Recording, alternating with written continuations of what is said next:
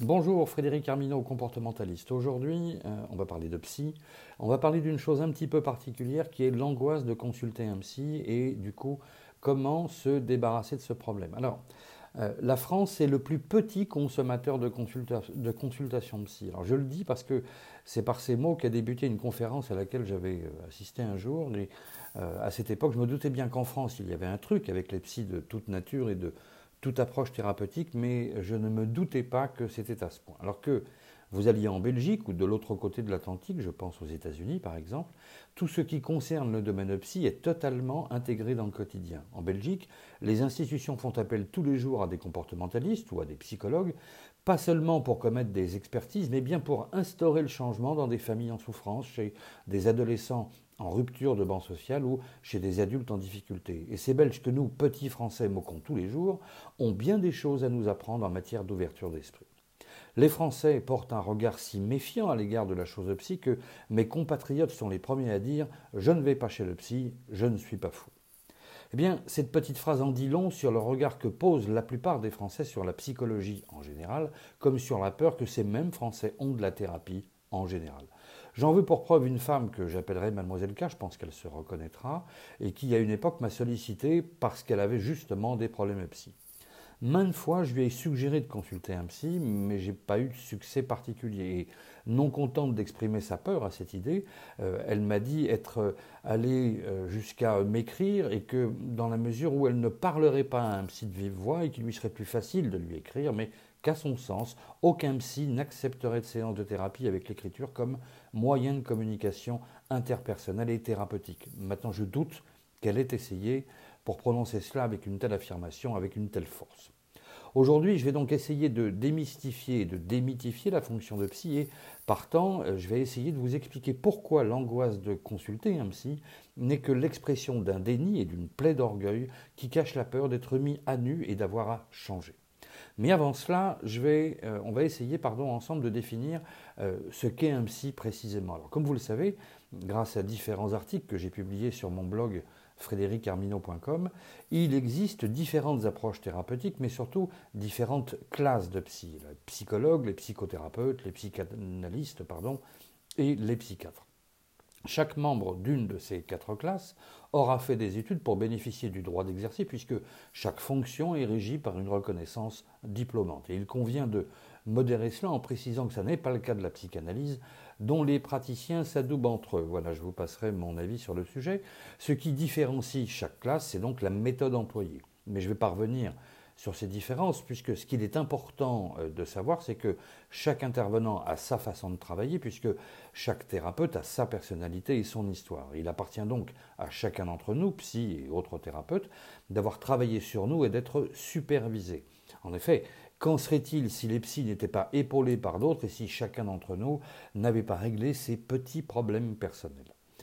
La fonction d'un thérapeute ou d'un psy consiste donc à comprendre le problème d'un patient et d'aider celui-ci à objectiver par rapport au problème exprimé. Ainsi, un psychologue vous aidera à faire le lien entre votre problème et votre histoire de vie ou encore votre relation à vos parents. Un psychothérapeute ou une psychothérapeute vous aidera de bien des manières puisque chaque psychothérapeute exerce une ou plusieurs pratiques qui relèvent de la psychologie mais qui font aussi appel à une boîte à outils comme les psychodrames, les groupes de thérapie, la Gestalt thérapie, la méditation, la pensée consciente, l'autosuggestion, euh, la pensée positive et j'en passe. Donc, le thérapeute, quelle que soit sa formation, n'a pas vocation à vous juger. Et j'irai jusqu'à écrire qu'il n'en a pas le droit. Le psy est là pour vous aider. Le psy n'est pas un dieu vivant que certains euh, bien que pardon, certains se voudraient être celui-là. Et le problème avec certains de ces intervenants thérapeutiques, c'est qu'ils cultivent une certaine tendance à vouloir imposer leurs idées à leurs patients. C'est ce que j'appelle des tentatives répétées de normalisation. En agissant de la sorte, beaucoup de psy contraignent le patient à avoir une pensée rationnelle, normale, ce qui peut accroître le problème du dit patient et lequel peut lutter contre lui-même et partant se penser moins normal que la moyenne internationale. Or, il n'y a rien de pire qu'un psy qui n'écoute pas son patient. Il y a donc toutes les raisons de ressortir de l'angoisse à l'idée de savoir, ou plutôt de ne pas savoir, comment cela va se passer avec un psy. Finalement, la question c'est c'est qui ce mec ou c'est qui cette nana? Alors justement, un psy ou un thérapeute, c'est qui? Alors j'ai grand plaisir à dire et à écrire que le psy est un malade comme les autres. Alors effectivement, nous sommes tous névrosés. Et le thérapeute est bien évidemment un homme ou une femme. Et partant de cette idée, le psy est un être humain qui éprouve, tout comme vous, le besoin de satisfaire ses besoins primaires, c'est-à-dire manger, boire, se reproduire ou pas, aimer et être aimé.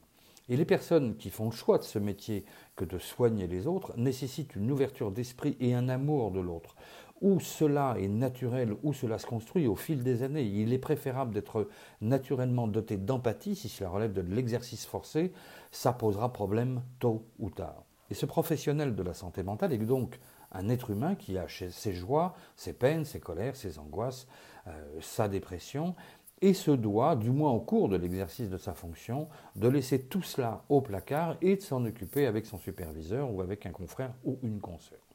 Bien évidemment, un psy peut avoir parfois envie de travailler et parfois non. Il peut aimer ou apprécier certains patients plus que d'autres, tout comme vous pour des questions euh, financières, tout comme, pardon, pour des questions financières, recevoir certains patients dont la typologie psychologique l'ennuie ou mentir effrontément sur un sujet qu'ils ne maîtrisent pas. Un psy ou thérapeute va aux toilettes comme tout le monde, a parfois envie de ne rien faire, peut faire preuve d'une mauvaise foi crasse pour se protéger. En un mot commençant, un psy est un être humain qui essaie de faire du mieux qu'il peut, même si parfois certains se mentent d'une dangerosité effarante, ce qui nous amène aux limites du psy. Les psychiatres, psychologues, psychothérapeutes ou encore les coachs ont deux limites. Une limite fonctionnelle et une limite personnelle. La limite fonctionnelle traite des compétences de l'intervenant thérapeutique. Ces compétences sont sanctionnées par des diplômes, mais aussi par les compétences identifiées chez le thérapeute et relayées par des patients ou des professionnels de santé. Le thérapeute n'a pas à amalgamer ses compétences professionnelles et ses compétences personnelles. Ainsi, la religion ou d'autres pratiques philosophiques propres au psy à titre personnel n'ont pas à biaiser, à interférer ses interventions thérapeutiques. En aucune façon, un thérapeute n'a le droit de vous imposer ses idées personnelles, ni par exemple à vous imposer des modes thérapeutiques dont vous ne voulez pas. Ainsi, vous conservez et devez conserver votre libre arbitre. Vous avez toute autorité pour exprimer votre désaccord. Euh, je ne vous ai pas dit de casser la figure du psy. Hein. Je euh, veux dire par là qu'il suffit de discuter du bien fondé d'un traitement euh, par médicament, par exemple, ou d'un mode thérapeutique qui vous convient ou qui ne vous convient pas. Ce n'est pas parce qu'un médecin vous dit quelque chose que vous devez être d'accord. N'oubliez jamais que si un psy, quelle que soit sa compétence, cherche à vous imposer quelque chose, j'entends par là que si vous entendiez son propos comme un ordre, eh bien je vous suggère de fuir. Maintenant, si vous voulez rester ou n'osez pas partir, donc vous affirmez, vous risquez de faire partie de ces gens qui, surtout en France, ont toutes les raisons de nourrir des angoisses à l'idée de consulter un psy. Je me souviens comme si cela avait eu lieu il y a fort peu de temps, de ma première consultation chez psy. C'était il, y a plusieurs dizaines d'années, je ressentais cette première consultation comme une contrainte et non comme une aide possible. Et en cela, je ne faisais qu'exprimer ma résistance au changement, ma peur du changement, puisque mon premier réflexe aura sans doute été de dire que je n'avais nul besoin d'aide et que, de façon orgueilleuse, je me débrouillais très bien tout seul. Et ce n'est que bien plus tard que je comprendrai que je ne faisais qu'entretenir un comportement victimologique bien plus agréable, au risque d'en surprendre quelques-uns, que d'être responsable, ou du moins dans mon petit cerveau dysfonctionnel de l'époque. En fait, mon vrai problème était que cette professionnelle découvre la nature de mon vrai problème et m'y confronte, et partant que cette identification m'oblige à agir de façon responsable, c'est-à-dire à assumer et à soigner les troubles anxieux dont j'étais affecté à l'époque. Et surtout, je ne voulais pas que cette psy me confronte à ce que je savais très bien, c'est-à-dire que l'alcool et ma dépendance ne pouvaient pas être une façon durable de gérer mon anxiété. La plupart du temps, les Français ne vivent pas la consultation thérapeutique comme il est. Ça signifie qu'ils ne la vivent pas avec humilité. Bien au contraire, beaucoup de Français vivent les consultations, du moins là où les toutes premières fois, comme une exposition indécente de leur intimité, parfois comme un viol. Et à titre personnel, je trouve que beaucoup de Français portent un jugement très minorant en général, surtout à propos de ce dont ils ne savent rien.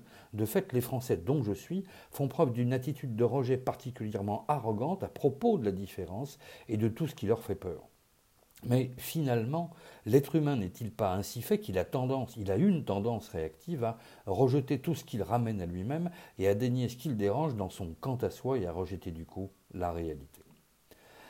Beaucoup de gens estiment qu'ils n'ont pas à parler ou à confier leur vie à quelqu'un qui leur est étranger. C'est un motif supplémentaire qui exprime une peur et une réserve qui empêche le patient de se confier et du coup de se lâcher. Il est une chose importante dans la relation entre un psy et son patient, c'est la confiance. Cela signifie que, comme le psy est soumis à la plus stricte confidentialité, vous n'avez donc aucune raison objective de craindre quoi que ce soit en matière de secret personnel. Vous ne devriez pas être angoissé à l'idée de consulter un psy. Cependant, je ne nie pas que vous pourriez avoir peur que les choses se passent mal entre le ou la thérapeute et vous que vous ayez peur aussi qu'un psy vous dise que vous n'êtes pas normal, ou encore que euh, vous ayez à craindre de penser qu'en écoutant la parole du psy que vous consultez, ce soit vous qui pensiez que vous n'êtes pas normal. Eh bien, j'ai une bonne nouvelle pour vous. Tout ça est normal, tout ce type de préoccupation est tout à fait normal et légitime. Ne vous préoccupez pas de savoir si le psy est beau ou belle, intelligent ou pas, tolérant ou non. Je me rappelle avoir fait un travail thérapeutique il y a longtemps, d'une grande qualité d'ailleurs, avec un psy pour lequel je ressentais une aversion physique particulièrement importante. Ce type m'agaçait au plus haut point, mais ses interventions m'auront énormément aidé. Je me souviens d'ailleurs lui avoir plus tard exprimé ma gratitude à ce propos. Au moment où vous consultez, vous êtes la personne la plus importante sur Terre. C'est à vous et à vous seul, c'est de vous pardon et de vous seul qu'il faut vous préoccuper et tirer un maximum de profit du professionnel ou de la professionnelle dont la mission est de vous aider à aller mieux et à vous accepter tel que vous êtes. toutes les raisons que vous pourriez exprimer pour ne pas aller consulter peuvent refléter votre peur, ce qui est bien compréhensible, d'avoir à changer en allant mieux. Arrêtez de faire dans la comparaison laquelle nuit à tout travail thérapeutique comme à votre équilibre personnel. Et dans tous les domaines de votre vie, il y aura toujours quelqu'un de mieux ou de moins bien que vous.